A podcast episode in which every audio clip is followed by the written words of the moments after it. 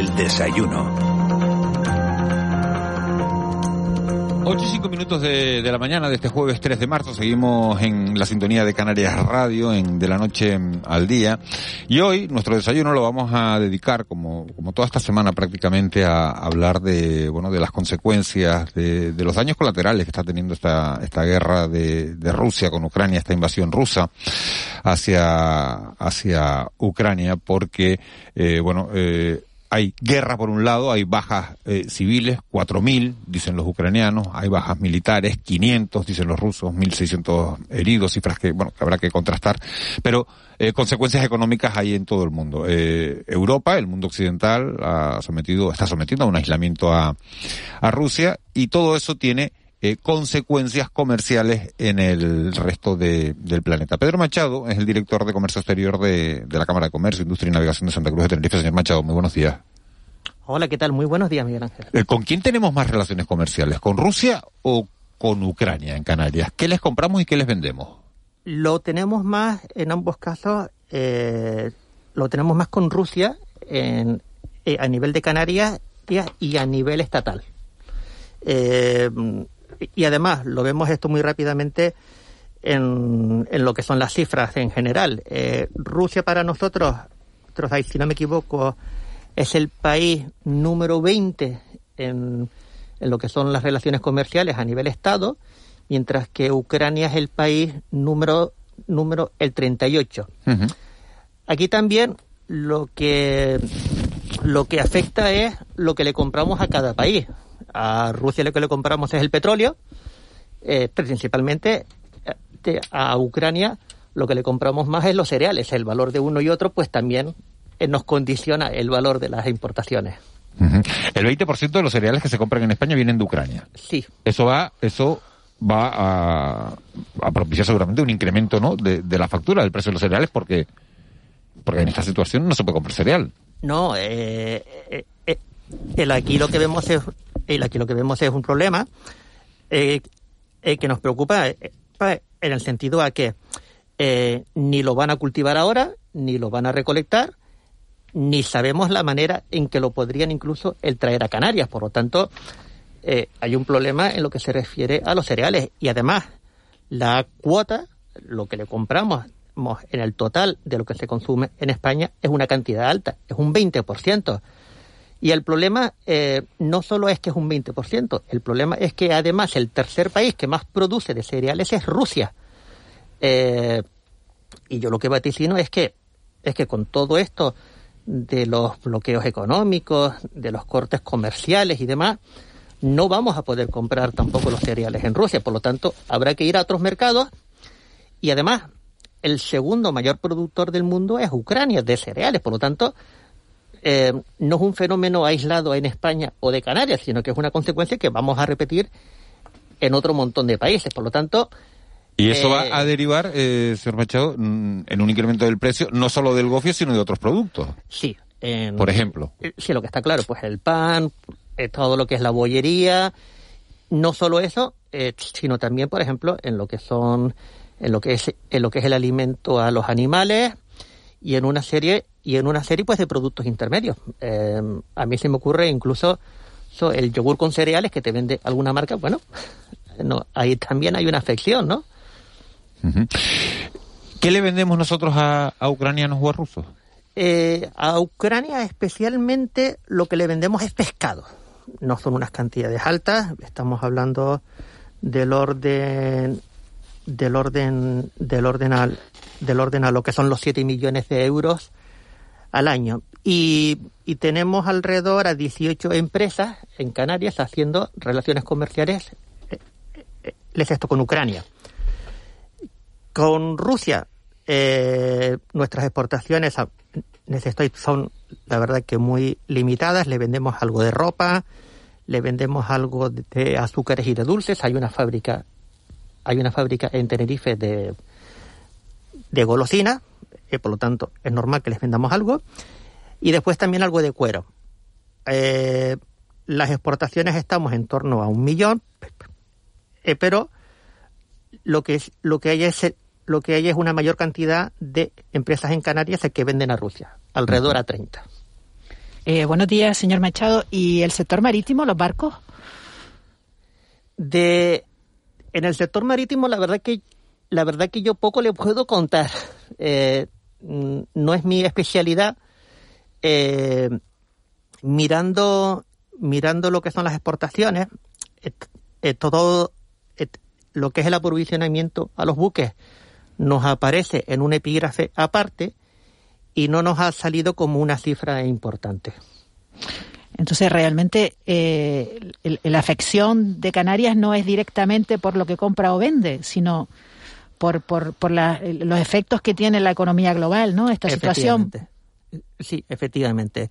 Eh, nos afectará más en lo que es lo indirecto. Em, eh, hay un ejemplo. El, no viene ningún cargamento de Ucrania a Canarias en barco directo, pero si el barco viene de Ucrania a Valencia y allí se descarga, la importación en aduanas la reflejamos en Valencia y lo que después y, lo que después se reembarca de Valencia para Canarias, eh, ahí le veríamos el efecto. Eh, bueno, gracias, señor Machado. ¿La, Cámara de Comercio ha recibido consultas de estas empresas? Porque, claro, entiendo que son empresas que, cuyo único mercado, por ejemplo, no es Rusia, ¿no? Porque dice que tenemos un comercio exterior hacia Rusia de, evaluado en un millón de euros y hay 30 empresas. Obviamente esas empresas es que tienen otros clientes, otros mercados, otros...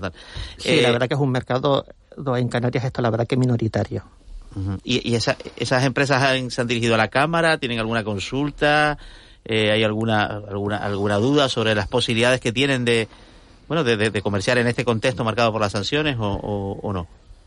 No, y aún es pronto. Esto posiblemente eh, no veremos las consecuencias hasta dentro de unas semanas o unos meses, en donde comiencen ya lo que son lo que son los bloqueos impuestos a través de la Comisión Europea. Eh, ahora mismo hay una prohibición de hacer relaciones comerciales a Crimea. Eh, si yo voy a hacer una importación de un producto, eh, hay un programa informático en el que metemos ahí las partidas arancelarias y demás, y lo que habitualmente nos aparecen son las restricciones en la importación, en la importación de productos de Crimea, en donde pasó una cosa pues por el estilo de esto. Sí, sí, la invasión de 2014, sí, sí. Vale, entonces en ese caso, eh, por ejemplo, usted que es economista, todas estas cuestiones de limitaciones de pagos interbancarios y demás, ¿en, qué medida va a afectar al, a la actividad económica, mm, no solo de comercio exterior, sino también de, por ejemplo, rusos en Canarias y demás. Eh, a ver si hay a ver, ahí yo creo que va a haber un serio problema con estas personas que se van a quedar sin disponibilidad de fondos, claro, eh, efectivamente. No obstante, en relación a lo que me preguntaba, eh, aquí hay un país aquí hay un país que se puede utilizar de puente, que es Bielorrusia. Eh, hasta lo que yo recuerdo, no hay ninguna restricción con Bielorrusia. Entonces, eh, si yo quisiera hacer alguna operación con Rusia, lo que haría es vendérselo a alguien de Bielorrusia. Y después el señor de Bielorrusia se lo podrá vender al ruso. Lo mismo nos podrá decir el señor de Rusia que nos quiera comprar algo. Mire, bueno, pero los aislamientos se hacen, ¿no? Por, bloqueo, ¿no? Bielorrusia está del lado ruso, ¿no? No sería... No, pero no hay una prohibición con Bielorrusia, por lo tanto, mm, eh, ahora mismo eh, lo podríamos emplear como país puente.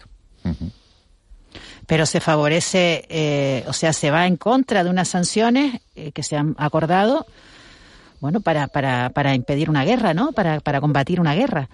Ya, pero los países, los países en conflicto aquí son Rusia y, y Ucrania. Todo esto en un contexto, señor Machado, en el cual, entre la pandemia y esta crisis global, ¿Canarias exporta más o exporta menos? Eh, a nosotros nos ha afectado mucho lo que son los aprovisionamientos a los buques. Eh, lo veíamos en las últimas estadísticas de, eh, lo veíamos en las estadísticas ya con los datos los provisionales y una de las partidas en donde en donde se nos cae un montón la cifra es en todo lo que es el aprovisionamiento a los buques eh, de todo, de combustible, de agua, repuestos.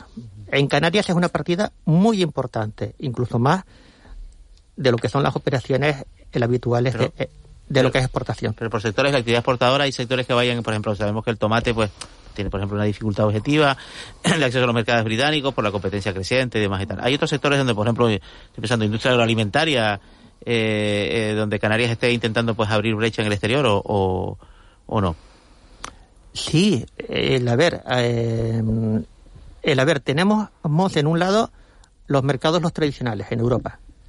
Eh, después se están haciendo algunas prospecciones que no continúan en, en, lo que es la parte occidental de África, en todo lo que va desde Marruecos, incluso llegando eh, más abajo a Costa de Marfil y de Ghana. Y después hay experimentos. Eh, por ejemplo, eh, yo conozco a un empresario aquí, el aquí de Tenerife, que está vendiendo en Corea del Sur estos pescados. El haber, son operaciones pequeñas, modestas, no tenemos una gran economía exportadora. Aquí, aquí lo que siempre decimos es que eh, no terminamos de arrancar en las exportaciones, pero bueno, ahí seguimos. ¿Y por qué no terminamos de arrancar? Buena pregunta. eh, no estoy muy seguro de respondérsela. Eh, yo lo que siempre pienso es que como las cosas habitualmente aquí en Canarias están tan bien, eh, que a la gente le cuesta el salir al exterior y después el salir al exterior, lo quieras o no, implica estar continuamente entre, entre este país y el otro. Eh, después, los países a los que vamos, los de África Occidental, no son de los más sencillos. Uh -huh. En el sur de Tenerife hay inversiones multimillonarias de, de, rusos, sobre todo en inmuebles. ¿Qué pasa si le congelan esos activos? No le puedo responder a eso porque eh, nosotros, nosotros ahí cuando vemos las estadísticas de inversión extranjera, no nos figuran esos movimientos de Rusia a Canarias. Nos, aparecen habitualmente eh, en movimientos de Inglaterra, de Alemania, de Países Bajos, mmm, algún movimiento eh, eh, la mayoría es la mayoría es la Unión Europea eh, no les sé decir por eh, no les no les sé decir por qué en las estadísticas en las que manejamos uh -huh. a través del Ministerio el de Comercio no nos figuran estas no nos figuran estos movimientos pero nadie se lo pregunta porque no son inversiones de, de, de, unos cuantos miles de euros. Son inversiones en inmuebles en gran medida, ¿no? Eh, sí, pero eh, la verdad que no les sé decir. Yo la teoría que tengo es que la teoría que yo tengo es que si el dinero va de un banco de Moscú o de San Petersburgo a Madrid y de Madrid viene para Canarias, lo que figura es la estadística a Madrid y ahí se queda como quien dice lo que es el movimiento estadístico y después ya no nos llega esa información. Hay una cosa curiosa que, que fue una propuesta del gobierno italiano eh, que luego retiró porque le cayeron los chuzos de punta, ¿no? Fue que era excluir el mercado del lujo de estas sanciones económicas a, a Rusia, ¿no? Es decir, bueno, muy bien, pues no, no puedes, pero si vienes aquí a comprar joyas o estas cosas y tal, pues entonces sí.